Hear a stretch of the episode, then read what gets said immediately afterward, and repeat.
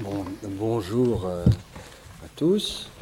Euh, je suis très heureux d'être dans cette assemblée de clercs et je suis heureux d'être aussi dans un théâtre, c'est-à-dire que ces espaces de liberté qui, que sont les théâtres euh, sont des lieux bien sûr pour représenter le monde, mais, mais également bien sûr pour nous élever et pour penser ensemble.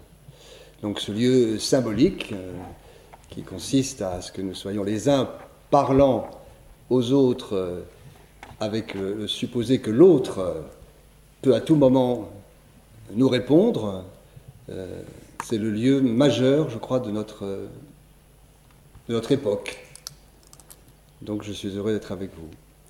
Alors, peut-être, je repartirai volontiers sur les, les, thèmes de cette association qui est beaucoup sur les points mythologiques, euh, un réveil euh, permanent en ce qui me concerne. Et puisque nous sommes sur la, question des techniques, euh, rappelons que cette histoire du mythe de Protagoras est, majeure dans, dans le contexte.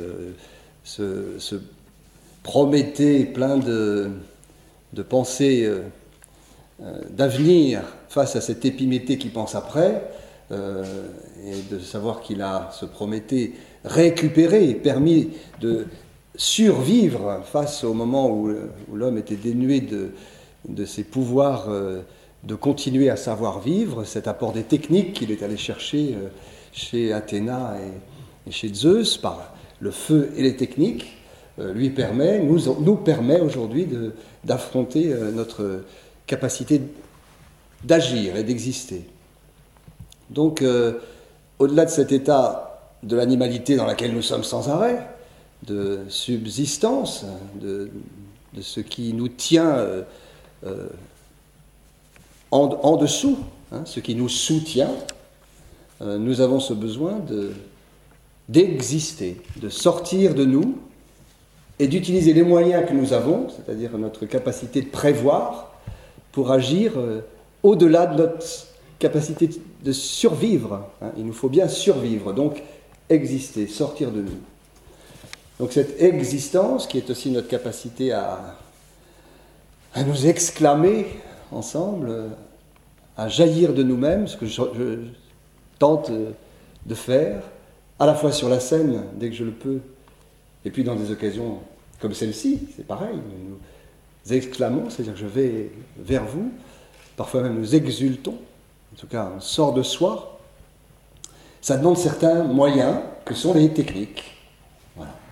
Les techniques qui nous, sont, données donc, euh,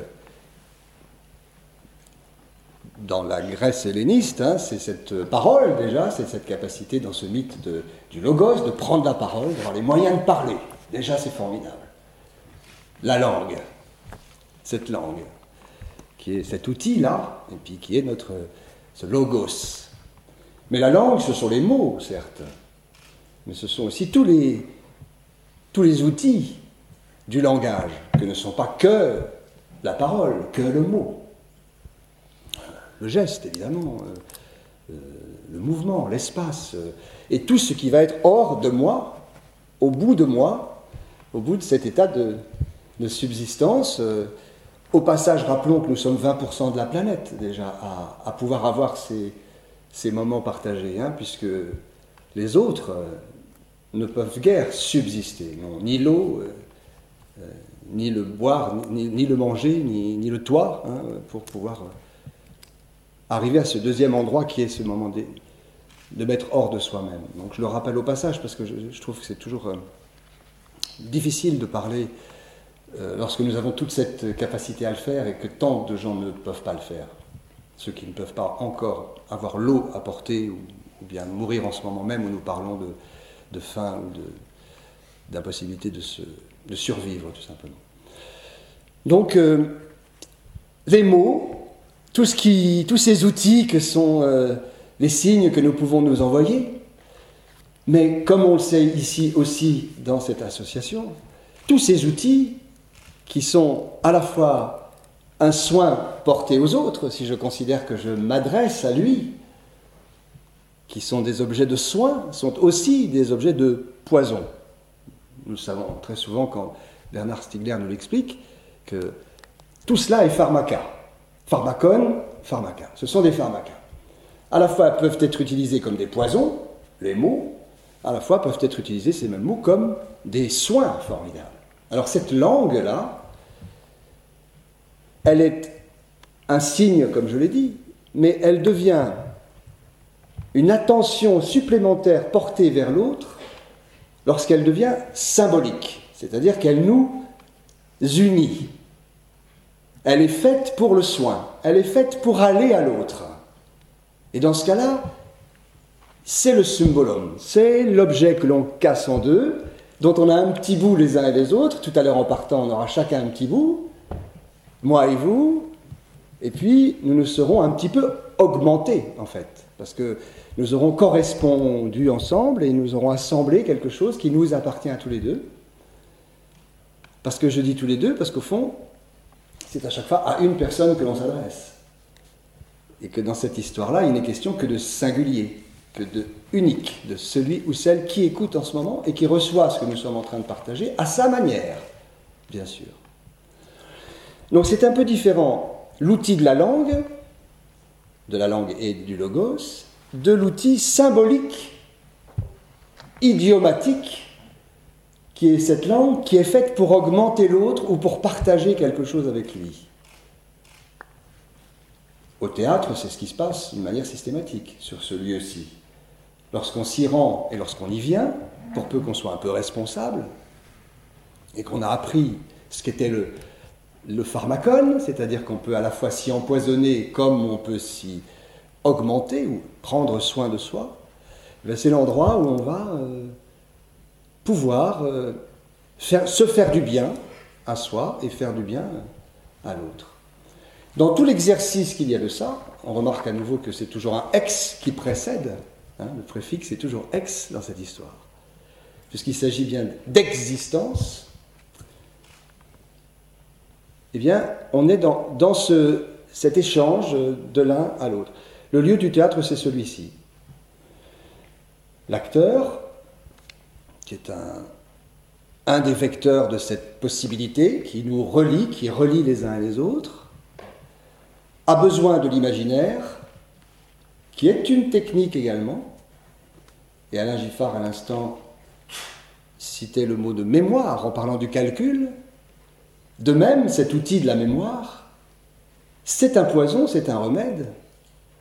Il peut être poison s'il est simplement un lieu de placer dans cet outil technique-là un élément que je vais oublier.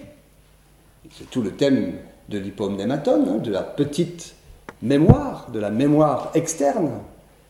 Hein. je place dans le calcul quelque chose, mais cette mémoire peut être aussi un soin extraordinaire si c'est quelque chose qui m'augmente de la même manière, c'est-à-dire qui va être symbolique elle-même et qui va faire se rejoindre des éléments de sensibilité ou d'affect tout simplement, qui fait qu'elle va me, venir, me remonter, elle va, elle va apporter du sens à ce que je dis au moment où je le profère. Et il ne s'agit pas tout à fait de la même mémoire. Il y a une mémoire qui peut être purement mécanique, comme une mémoire, euh, qui est une mémoire qui me singularise, justement, parce qu'elle l'outil lui-même me fait remonter des choses. Et c'est ce qu'on appelle également ici l'anamnèse, hein, c'est-à-dire la façon dont on fait remonter de soi en soi-même avec euh, une pensée qui va être partagée là aussi, qui va s'adresser à l'autre que moi-même et puis à l'autre, une, une, mémoire qui va nous, nous grandir. De celle-ci, il y en est question en permanence au théâtre également. On peut tout à fait avoir de la mémoire comme acteur, et puis ne rien ressentir ni rien transmettre de cette mémoire. C'est qu'on peut balancer des mots, puis ces mots pas de, ne sont pas chargés de sens symbolique, ne sont pas euh, singularisés, ces mots ne sont pas idiomatiques dans la mesure où ils ne sont pas passés par, soi, par cette technique qui fait que c'est bien un, un, être singulier qui parle. Donc, euh, ces techniques euh, de soi que je cite, là, qui sont toujours des éléments extérieurs à, moi-même, mais qui ont besoin de, s'empiler, s'ancrer dans la capacité à bien pouvoir euh, être soutenu, hein, puis ensuite capable de pouvoir sortir de, soi-même, répond également à cette capacité d'avoir un, désir, c'est-à-dire une, une, possibilité de voir loin ensemble, de projeter quelque chose ensemble, de le projeter dans, dans l'avenir, évidemment. Donc dans cette capacité que nous avons là, il y a euh, une magie, il y a euh, tout un imaginaire possible. Parfois, ces mots viennent de nous, nous pouvons les construire. La plupart du temps, je reviens toujours au thème de l'acteur, ce sont les auteurs qui, qui nous les donnent, ces mots. Et dans l'acte même de pouvoir les euh, intégrer, parfois donc les mémoriser dans la pratique, donc la mémorisation nécessite, comme on le disait à l'instant, une habitude, une obligation d'y passer du temps, hein, et puis d'une manière récurrente d'y revenir. Cette mémoire s'installe et puis elle rejaillit et elle permet de, se, de nous augmenter soi au passage et de permettre à l'autre. Ce sont les mots de l'auteur la plupart du temps. Les mots de l'auteur qui, dans, leur origine linguistique aussi, au plan sémantique, vous savez bien, c'est ce, mot de auctor qui est celui qui augmente également. Et qui est le même préfixe également que cette autorité que nous avons lorsque on la propose, et l'autorité, comme le dit Diderot, c'est le, sujet même qui permet au prince de l'avoir. Le prince existe par l'autorité que ces sujets mêmes lui confèrent. Hein. Cette attention également qui est chez celui qui la, qui reçoit, qui la perçoit, ce désir qui est ce que l'on dit aussi être une protension, qui tend la tension vers loin, vers le désir. L'esprit est tendu vers l'avenir qui nous réunit, un imaginaire commun. C'est ce qui fait théâtre, c'est-à-dire celui qui reçoit et qui attentivement écoute et est tendu dans son esprit, celui qui est le serviteur de l'auteur, et l'imaginaire qui est entre nous et qui nous réunit. Toutes ces techniques sont des techniques d'émancipation. Ce sont des techniques qui sont autant celles du professionnel qui donc, euh, serait dans une pratique permanente et habituelle, comme, celle comme pour l'amateur qui, lui, euh, aimerait euh, être augmenté par, cela. C'est pour, pour, ça que la, présence de l'amateur est extrêmement fondamentale pour, nous tous. Nous sommes tous des amateurs dans ce domaine. Nous pouvons pratiquer donc. Encore faut-il le faire. C'est-à-dire que la question de la pratique et des lieux de pratique pour tout cela. Ça doit s'inventer. C'est bien de le dire, mais en fait, comment, comment le faire Comment le réaliser? Alors, le lieu idéal pour cela, c'est l'école, sans doute. C'est le moment où l'on se construit, le moment où l'on s'institue, le moment où on est institué dans l'institution qu'est l'école. Nous savons bien ici que la thèse qui est très souvent défendue, c'est cette destruction que vous citiez à l'instant, de l'attention par euh, les, les, industries de programme qui viennent détruire cette attention, capter cette attention, qui est demandée au sein même des lieux où l'on construit l'attention, où l'on forme l'attention, qui est le lieu de l'école. Donc c'est euh, antagonisme, et on ne peut pas ne pas penser à pouvoir permettre que les jeunes générations soient dans un état d'attention lorsque parallèlement on accepte, on supporte qu'ils soient sans arrêt déconstruits hors du cadre scolaire par les, industries de programme qui viennent détricoter toute cette construction que l'on tente de faire dans le sein de l'école.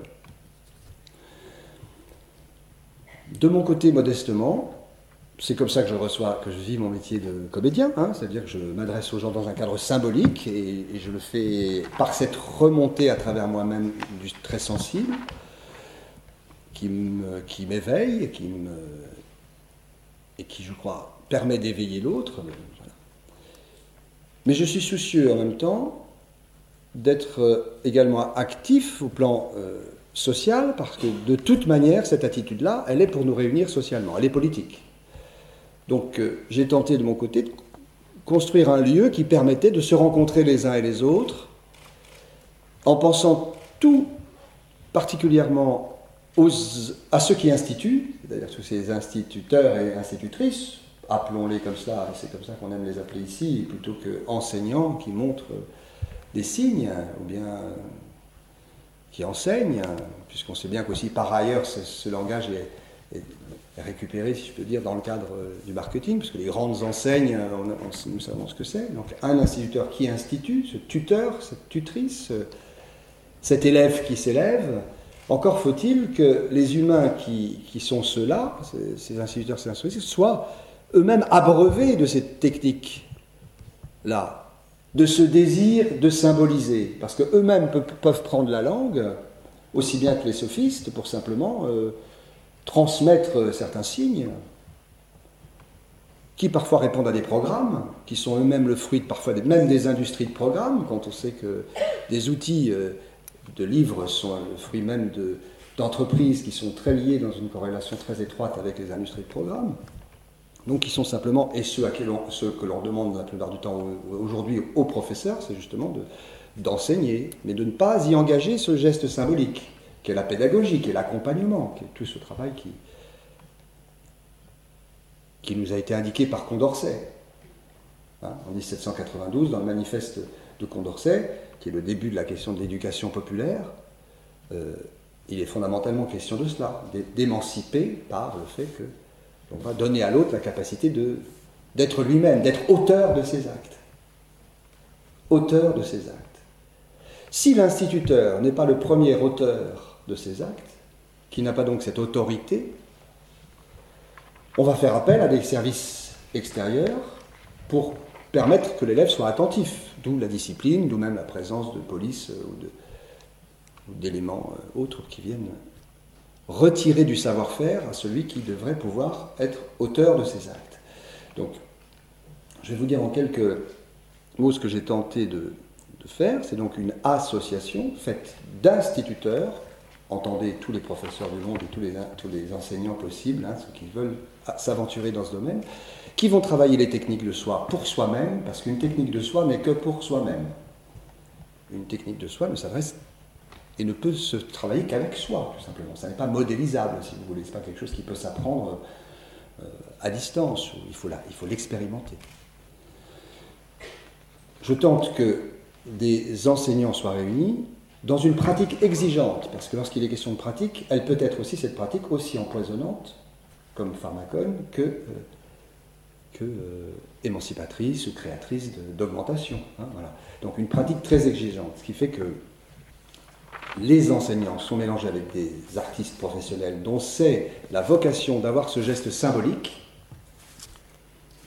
de partage et de, réflexion, là aussi, d'engagement dans une, aventure, des éducateurs, ceux qui sont chargés en fait chez les enseignants du temps de l'école, et puis le temps libre, qu'on dit libéré, qui est le temps capté par les industries culturelles de tous les cerveaux que l'on cherche à capter toute la journée. Ce temps libre est parfois, sans doute le lieu également, qui est également le lieu de l'otium, vous savez bien, le lieu où on peut prendre soin de soi, mais comment le faire, puisqu'on n'a pas le temps, on est capté par tout ce qu'on nous demande d'ingurgiter. Alors ces éducateurs, c'est fondamental de les avoir avec les enseignants, avec les artistes, dans un travail en commun, dans une pratique commune. Éducateurs, enseignants, professionnels, amateurs, tous ceux qui ne sont pas partie de ces catégories que je viens de citer, mais qui sont ceux qui ont, le besoin de, dans leur osium, dans leur temps libre, autre que le temps du négocium, du partage des affaires, dans du temps pour créer du partage en commun, du partage à mettre en commun, d'intérêt général, si possible des participants de pays étrangers, mélangés à tout cela, à tout cela, pour mélanger nos cultures, pour entendre d'autres langues, d'autres euh, symboles partagés, d'autres échanges, euh, voire euh, un homme ayant comme pratique de soi le buto dans son pays, en même temps que quelqu'un qui fait un travail sur la danse flamenco-espagnole, par exemple ou un, des Indiens des Espagnols, puis se rend compte que depuis Delhi, dans le mouvement de la main, euh, comme euh, à Malaga, en fait, on retrouve là que ce sont les mêmes histoires qui ont fait que ce mouvement de la main est devenu la castagnette à un moment et que dans le trajet euh, des uns vers les autres, les uns et les autres s'étant rencontrés et, donc augmentés et individués, ils ont. Alors, mélanger nos parcours culturels, voilà ce que j'ai tenté de faire dans une association qui mélange tout ça. Et puis, euh, ça demande de la contribution. Voilà, c'est une contribution, c'est un lieu de contribution, sans doute euh, modeste, bien sûr. Hein. C'est-à-dire qu'on a peut-être un millier de personnes qui, ont vécu cette aventure ensemble depuis 13 ans que nous avons créé. Donc, cette association qui s'appelle l'ARIA, L-A-R-I-A, qui est euh, une association de rencontres, parce qu'il s'agit de cela, c'est international, je dis au passage, ça l'est moins depuis M. Hortefeux, puisque je pouvais recevoir beaucoup de gens de pays, euh, notamment africains, et que je ne peux pas pour des questions de visa en ce moment même, enfin on y arrivera, ça dure depuis 13 ans. Donc euh, cette association de rencontres internationales et artistiques, parce que les arts, les outils des arts, ces outils d'Athéna et de, Zeus, ce feu avec les outils qui vont avec, qui nous sont donnés, ce sont encore tous ceux qui nous permettent d'agir hors de, soi-même, hors de notre état dont je parlais tout à l'heure. Alors ici, il y a un terme que l'on aime aussi citer, puisqu'on a parlé de la subsistance, et là, tout ce qu'on vient de dire, ce sont des questions d'existence, c'est-à-dire des savoir-vivre, des savoirs. C'est ce troisième état qui fait que tout ça tient ensemble, tient avec, c'est cet endroit de la consistance, c'est-à-dire, oh, une fois qu'on a pratiqué, euh, après être soutenu par le boire et le manger, et qu'on a un toit, euh, qu'on a jeté hors de soi, qu'on a expirer également, on a parlé du souffle un peu, je vais y revenir, ben, tout cela fait que ça tient ensemble. C'est comme une colonne vertébrale. Tout ça tient avec, ça consiste, ça, ça, tient. Et ça crée euh, tout cet univers qui est au-dessus de nous quand on commence à bien se parler ici, ou quand, euh, et que tout cela fait que c'est notre imaginaire qui est en mouvement. C'est, ce lieu symbolique qui, qui agit, qui est non, non pas ce qui existe, mais tout ce qui va être euh, consistant, relié, le lien de tout cela, tout ce qui, tient, tout ce qui fait tenir toute cette, cette colonne vertébrale. De manière très pragmatique, quand on est dans les techniques de soi, on commence par le souffle. Quand on s'exerce, on commence par le souffle. C'est-à-dire qu'on commence par expirer. Le fait d'expirer, c'est le premier geste du sortir de soi. C'est-à-dire, c'est le souffle en premier. Et l'on essaie de retrouver un souffle qui est un souffle qui nous concentre, qui nous fait aller avec le centre, jusqu'au centre. Quand on est au bout du souffle, qu'on a expiré au maximum, on arrive à l'inspiration. Parce que l'humain ne peut pas faire autrement, personne n'est jamais mort d'expiration. Sinon, la dernière. Mais on se retrouve dans l'état de, l'enfant dans le ventre de sa mère, qui n'a pas un gramme d'air, mais qui est d'une vitalité absolue, hein, et qui, dans un instant, alors qu'il n'a pas un gramme d'air, va être plein de cela. Il n'a pas pour autant fait.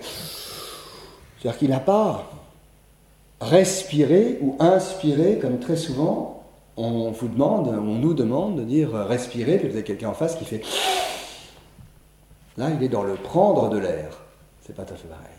Dans d'autres euh, techniques, art ou autres, la respiration pour le même individu va être de souffler. On va dire respire, il va faire parce qu'il sait qu'en expirant, déjà, il prépare ce travail respiratoire, c'est-à-dire qu'on ne peut, se remplir qu'en vidant. Hein. C'est très pragmatique ce que je dis, mais je vous assure que nous ne le faisons pas tous les jours. Et que si l'on commence par souffler, par expirer, on est déjà dans toute la question de la technique de soi. On porte hors de soi-même. Ça, c'est un travail quotidien, pratique quotidienne, comme on disait. Répété, d'existence. Il s'agit de cela, d'existence, d'être hors de. Juste derrière, je passe sur le fait que l'air va rentrer très bien, que tout va, tout va se passer très bien derrière, il n'y a pas de souci. À partir du moment où on a pu bien souffler, et ça se travaille. Ça se travaille comme une cible, je pourrais y rester un quart d'heure, mais je ne vais pas y rester dessus, parce que je pense que vous comprenez ce que ça signifie. Encore faut-il le comprendre avec nos mots, mais faut-il s'exercer à ça, s'exercer encore. Et que c'est un travail que l'on oublie de faire, puisque l'on considère que bah, on, sait, beaucoup de choses. tous nos plans sont à peu près là, soutien, existence, on arrive à peu près à s'exprimer avec les mots, on arrive à penser, bon, pourquoi faire tout ça? Mais il y a quelque chose d'un plan de consistance qui intervient lorsqu'on est au bout de ça et qu'on a vraiment expiré, je vous l'assure. Quand on a travaillé le souffle, que l'on soit enseignant, éducateur, professionnel, amateur, chacun à son niveau, grand technicien, il y en a, et qu'on reprend tout cela, il se passe quelque chose qui est de l'ordre du, du singulier, de l'infini, de ce qui ne peut pas se mesurer. Il y a quelque chose qui ne se mesure pas. On ne peut pas le définir. On ne peut pas, même pas le nommer. Il y a quelque chose de la vie qui est derrière, qui rappelle l'instant dont je parlais de la naissance, qui rappelle peut-être celui de la mort qu'on ne connaît pas, mais qu'on anticipe, que l'on projette. Ce souffle-là. Avec le souffle, si l'on est constitué sans, euh, handicap, on peut faire de la phonation. Autre technique, donc on a dit le langage, etc. Toute la phonation, c'est une phonation qui peut être dans, les pharmacas empoisonnante, toute cette phonation, comme euh, euh, un soin formidable. Faire attention, porter de l'attention à toute cette question de la phonation, à toute la technique du langage, au-delà du sens pour l'instant, mais juste à la matière, ça devient un objet formidable de technique de soi. Se dire qu'un, prenons la langue française, c'est la nôtre, on pourrait faire sur une autre langue d'une autre manière, avec d'autres concepts, mais on se rejoindrait. Hum, hum, hum, Ce phonème qui est le qui est à la fois me, nomme, moi, ce sens que j'ai et ce, ce, sentiment que j'ai à l'intérieur de mon souffle qui vibre à travers mon système phonatoire, qui est en fait très laryngé à ce moment-là et nasal en même temps, c'est tout un ensemble de sons qui, qui me nomme. Moment. Alors que je veux dire déjà dans le souffle. Toi, pour aller à toi, pour te, pareil, à toi, te. Déjà ce te, il va vers toi. Donc cette étude purement sensorielle de la langue est un élément de travail qui peut nous permettre de rechercher longtemps. Puis on peut on continue à accumuler, on va dire du, du on va passer au nous. Et de même qu'il y a le t, t, t, toi, il y a le v, v, v, v, v, qui va vers vous, vous, vous, avant même de l'avoir prononcé. Et même si je suis handicapé, je sais que je trouverai chez celui pour lequel je peux avec lequel je peux travailler cette, ces techniques de soi, qui pourtant ne parle pas, ne peut pas bien, il n'a pas le système phonatoire en place, ou il a une déficience, il va très bien ressentir lorsqu'il va faire et lorsqu'il va faire t, lorsqu'il va faire v, v, v, et m, m, m. Le fait de se situer là, avec son souffle, avec ce que l'on est, avec sa matière, avec l'autre, avec ce, désir symbolique de nous réunir, de, faire sens pour que l'on se reçoive, on se perçoive, on peut l'explorer d'une manière permanente, infinie, dans le thème de la phonation, dans le thème de la langue, donc de tout le système phonétique. C'est un champ d'investigation fantastique que connaît bien Bernard Stimer, évidemment, sur la question de la phonétique tout le plan phonétique, c'est merveilleux. Qui est de la conscience ou pas, prenons l'auteur, qui va transcrire des choses avec tout cela, avec la langue, qui est de la conscience chez Molière, lorsqu'il Là, j'étais dans des consonnes que j'évoquais, mais prenons des voyelles qui sont très évocantes, très évocatrices. D'un i à un ou, il y a une exploration extraordinaire. Rimbaud nous le dit, euh, Molière n'arrête pas de nous le dire, d'un i à un ou, il y a une quantité de vibrations tout à fait fantastiques à, travailler qui vont être euh, une recherche formidable. Molière, dans des deux personnages que vous connaissez, les femmes savantes, l'une s'appelle Armande. Bien sûr que sa femme et la fille, euh, euh, Armande Béjar était Armande. Mais au fond, il aime bien ce mot de Armande. Armande. Et Henriette, Henriette, si je prends le spectre phonétique, d'Henriette, c'est poufou, bouvou, moumon. Un époux, un époux, des enfants, un ménage. Je ne vois rien là si j'en puis raisonner, qui blesse la pensée ou fasse frissonner, un frisson.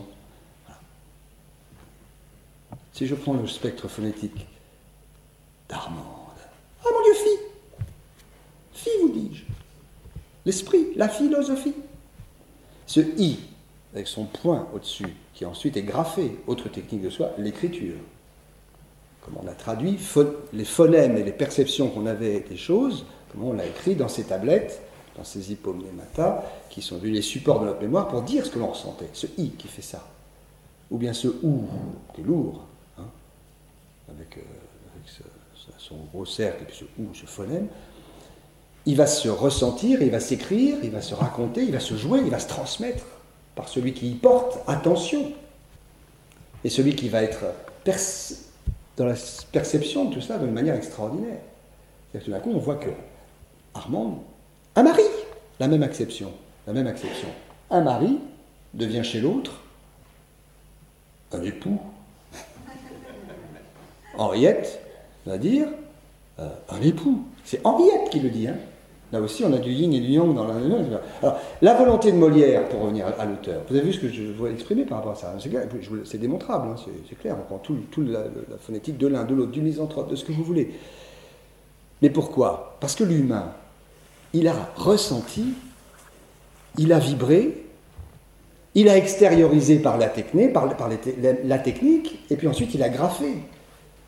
Et tout cet oubli inouï que nous avons là, de cet acquis fantastique, de tout ce qui nous sur lequel on peut surfer, enfin on peut, j'aime pas le terme, on peut complètement créer de l'attention, s'amuser, nous éveiller. C'est formidable. C'est une investigation fantastique. La phonétique. Un, époux, un mari, je trouve ça formidable. Après, en analyse, ça va être très intéressant pour le psychanalyste, etc. La, dame qui vient, qui parle de son époux, elle sans doute dire plein de choses, parce que derrière, entendez tout cela, tous les éléments, les portes qui peuvent s'ouvrir sur la nature de ce phonème, là où il est situé dans le corps, qu'est-ce qui vibre à ce moment-là, qu'est-ce que ça signifie? Un mari, un époux, il n'y a pas 36 différences. Je vous assure que l'une dit un époux, l'autre dit un mari. La volonté de Molière derrière ça, j'en sais rien. ce qui m'intéresse derrière tout ça, c'est la conscience que nous en faisons, on prend conscience, la prise de conscience, la surprise de conscience, nous sommes surpris, en effet, on dit tiens, oui, ça nous surprend. Qu'elle soit chez l'auteur ou pas, qu'il ait une forme de spontanéité à écrire, Rimbaud, on ne saura jamais. C'est vrai qu'il était farci, hein, des hellénistes, de grecs, de latin, de tout. Chez lui, pareil, au plan phonétique, c'est absolument inouï. C'est inouï. C'est-à-dire que s'il y avait de la volonté, ça sera la normale. Donc on peut imaginer que c'est plutôt de l'inspiration, parce que c'est quelque chose d'inouï. Euh, la façon, tout d'un coup, une quantité de, phonèmes légers s'accumule pour arriver à un moment à une source de gravité, d'immanence, d'épaisseur. Quand venait, quand venait l'œil brun, folle, en robe d'indienne, huit ans, la fille et les ouvriers d'à côté, la petite brutale, et qu'elle avait sauté dans un coin sur son dos en secouant ses tresses, et qu'il était sous elle, il lui mordait les fesses. Car elle ne portait jamais de pantalon, et par elle meurtri des poings et des talons emportait les saveurs de sa peau dans sa chambre. C'est-à-dire, on voit qu'il nous emmène dans, dans, des phonèmes qui sont des phonèmes et on atteint un deuxième endroit de langage formidable, qui est la syntaxe. La syntaxe, qui est donc la phonétique, la syntaxe, c'est que toute la montée de la phrase, toute la pensée qui va être ascendante, va amener à un moment à une pensée conclusive, si vous voulez. Et tout l'art, c'est d'articuler toute la pensée ascendante du langage, euh, tout, tout beau marché pour Figaro, pour tout ce que vous voulez, ça ne touche pas terre, donc ça ne retombe jamais un assemblage informe de parties inconnues, un jeune homme ardent au plaisir, ayant tous les goûts pour jouir, faisant tous les métiers pour vivre, maître ici, valet là, selon qu'il plaît à la fortune, ambitieux par vanité, laborieux par nécessité, paresseux avec délice, orateur selon le danger, poète par délassement, amoureux par folle, par folle bouffée. J'ai tout vu, tout fait, tout usé. Protase, c'est-à-dire longue montée, si vous voulez, de, termes en, en, ascension, parce que c'est un gars qui touche pas le sol, hein, et puis une toute petite apodose, une petite descente, j'ai tout vu, tout fait, tout usé. La conscience que je vais avoir à, le découvrir en tant que lecteur, parce que lire, c'est encore une fois, comme le dit Bernard Stiegler, écrire. Je vais réécrire dans les pas de celui qui a marché avant moi. Dans cette technique de soi, de la lecture, si l'on a les clés, les outils sensibles et pas seulement ceux du signe, encore une fois, mais ceux qui font de l'affect, de, la sensibilité, qui vont me toucher, si j'ai les clés de ce que j'ai tenté d'évoquer avec vous sur le plan phonétique, si j'ai un petit peu quelque chose du point de vue syntaxique, que j'ai compris que la pensée, elle n'a que, que trois mouvements. La phrase n'a que trois mouvements. Il y a une pensée qui est suspensive, un temps entre les deux, un peu comme Nijinsky qui saute, si vous voulez. Puis à un moment, ce qu'on aime voir chez le danseur, c'est le moment où ça ne retombe pas. Ça reste dans l'air. Et puis, on sait qu'inévitablement, il y a une immanence qui fait que ça va descendre et que là, c'est moins intéressant. La podose est moins intéressante. Et les auteurs qui écrivent avec euh, un suspens d'écoute important, qui réclament l'attente, c'est valable chez l'orateur. Citons au passage, si vous vous souvenez de lui, euh, dans, l'oreille, je veux dire, euh, Raymond DeVos, qui ne retombait jamais. Il y avait un gars, il est passé, ah, je l'ai vu. À ce moment-là, il est venu, ah, je me suis dit, tiens, ce gars. Ah, alors qu'est-ce qu'il a fait Je ne peux pas faire d'imitation. Vous sentez ce que je veux dire L'art, cet art oratoire à suspendre l'écoute, l'attente de l'autre. C'est l'auteur qui l'a compris. Il a compris la syntaxe, il a compris l'articulation de la protase et de la podose. Il sait que s'il veut mon écoute au maximum, il va rester en, en protase. Ce que j'ai cité de Beaumarchais. Si c'est une apodose, c'est que c'est toujours en situation de, de dire j'affirme, je conclus, etc. C'est un système conclusif. Compréhension de la phonétique, compréhension de la syntaxe, compréhension de la symbolique.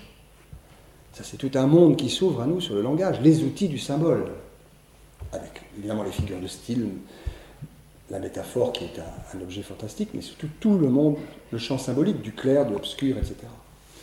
Donc toutes ces clés-là, qui sont les clés des techniques de soi, c'est à exercer comme pratique et ça peut s'exercer pour nous tous, ça peut s'exercer surtout dans mon esprit, je, fais ma conclusion, chez l'instituteur que je souhaite qu'il soit le premier lecteur et le premier compteur de sa classe, aujourd'hui, au moment où les enfants n'ont plus la capacité d'attention. Il faut qu'ils soient les premiers compteurs de leur classe, au moment où on est en train de supprimer les instituts de formation des maîtres, on demande d'enseigner en ayant appris un peu plus longtemps, mais appris au sens toxique d'un enseignement qui s'empile et qui ne s'expérimente pas, qui ne se pratique pas, absence de pédagogie, d'accompagnement de l'enfant et refus du pédagogisme et un trait tiré sur tous ceux qui ont fait ces recherches de l'accompagnement, du geste symbolique de cet accompagnement.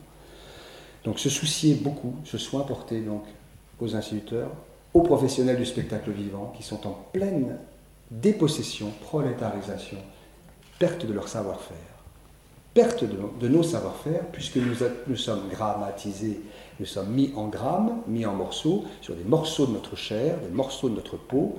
L'écran va prendre un morceau de notre corps, une main, un visage, euh, un morceau. Or, l'être entier qui parle à l'autre et l'humain qui parle à l'humain depuis 2500 ans et bien plus, Platon nous en parle à ce moment-là, mais c'est bien, bien antécédent dont il s'agit, c'est fondamental, toujours en 2010 et plus que jamais. Apprendre à se parler de toutes ces techniques, apprendre à être ensemble dans ces conditions-là, instituteurs, professionnels du spectacle vivant, amateurs parce qu'ils continuent à, à chercher eux-mêmes et à nous apporter énormément de singularité. Brasser nos cultures, ça va de soi, mais ça, vous pensez bien que c'est nécessaire de s'intéresser à l'autre qui va me transformer, et intensification des singularités, c'est-à-dire qu'il n'y a pas de pensée particulière dans ce domaine, c'est-à-dire qu'on ne s'adresse pas à des cibles, à des gens qui, qui seraient euh, instituteurs, professeurs, euh, illuminateurs, mais des humains singuliers, infinis, et chez qui il faut révéler cette singularité. Car tout, tout homme qui va avec sa phonation, avec son souffle, aller vers l'autre, va transformer, bien sûr en premier lieu soi-même, il a travaillé cette... mais il va transformer l'autre en face et, l'ensemble des techniques et des recherches qu'il a faites dans ce domaine. Donc ça n'est qu'une recherche dans cette, ce, long désir-là que j'ai tente de pratiquer. Voilà. J'étais un peu long, pardon.